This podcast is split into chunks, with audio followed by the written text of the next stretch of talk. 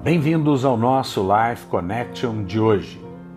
Romanos 5,17 nos diz: Se pela ofensa de um e por meio de um só reinou a morte, muito mais os que recebem a abundância da graça e o dom da justiça reinarão em vida por meio de um só, a saber, Jesus Cristo.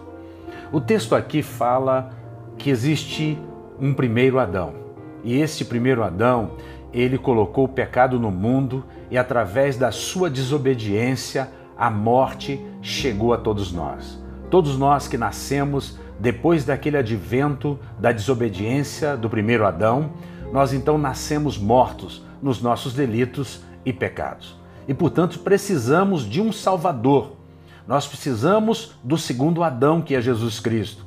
E quando nós então estamos em Jesus e quando nós recebemos o favor de Jesus, entendemos que precisamos desse Salvador, somos conectados com Ele, não pelas nossas obras, mas pela obra da cruz e aceitamos o sacrifício deles por nós, colocando-o como Senhor da nossa vida, nós então recebemos abundância de graça, favor imerecido.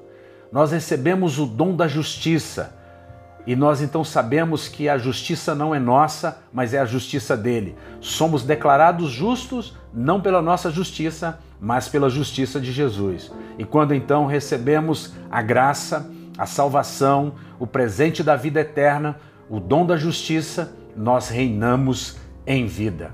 Nós não reinaremos na eternidade, nós reinamos em vida. Nós estamos já em vida, assentados com Cristo, reinando nas regiões celestiais. E tudo isso é por meio de um só, Jesus Cristo, o Logos de Deus, a Palavra de Deus, o Verbo de Deus, aquele que é o Alfa e o Ômega, o princípio e o fim, o Todo-Poderoso, aquele que era, que é e que há de vir.